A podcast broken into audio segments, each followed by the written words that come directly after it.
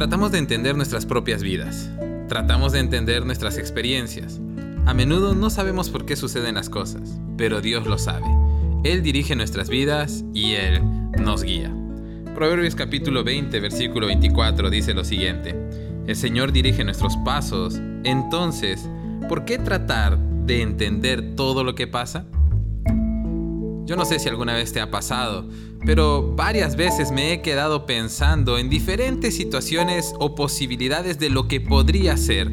Y sueño con el mañana, pienso en el mañana y me preocupo por el mañana, imaginándome una serie de eventos catastróficos que puedan sucederme a mí o a mi familia o que pueden pasar en, mi entorno y paso minutos muy largos teniendo este tipo de pensamientos y realmente es muy difícil dejar de hacerlo. Hace algunos años salió una película que se llamaba Kung Fu Panda. Con mi esposa la disfrutamos muchísimo y en uno de los momentos interesantes de la película, el maestro Tortuga le dice al otro maestro, tienes que aprender a olvidar la ilusión del control. Y esta frase me llamó muchísimo la atención porque creo que todos tratamos de mantener el control de las cosas en nuestra vida, de todo lo que sucede a nuestro alrededor y por supuesto a veces también de las personas que nos rodean. No sé si tú eres una persona a la que se le puede considerar controladora, particularmente lo soy, me gusta controlar todo y me siento seguro cuando todo está controlado. Pero llegan momentos en los que no podemos controlar todo y nos chocamos con esta realidad y eso nos genera estrés, nos genera preocupación, nos, nos genera incertidumbre y muchas veces nos genera un temor tan grande porque no podemos controlar las cosas.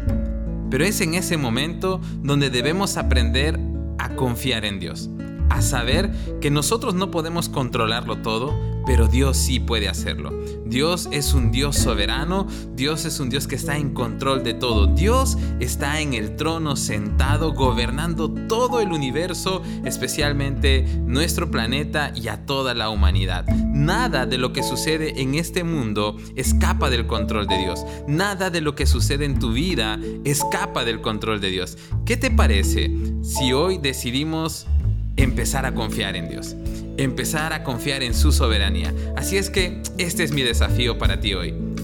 Quiero animarte a que puedas empezar a confiar en Dios, en ese Dios soberano, en ese Dios que ha dicho que su voluntad es perfecta, es santa y es agradable, en ese Dios que ha dicho que sus planes para nosotros son de bien y no de mal, en ese Dios que ha dicho que sus planes son más altos que los nuestros, en ese Dios debemos confiar, en ese Dios que dice Proverbios 24, el que dirige nuestros pasos. Entonces, ¿por qué tratar de entender todo lo que pasa? ¿Qué tal si en vez de entender empezamos a confiar? Así es que confiemos en Dios con todo nuestro corazón porque Él está en control de todo. Que Dios te bendiga.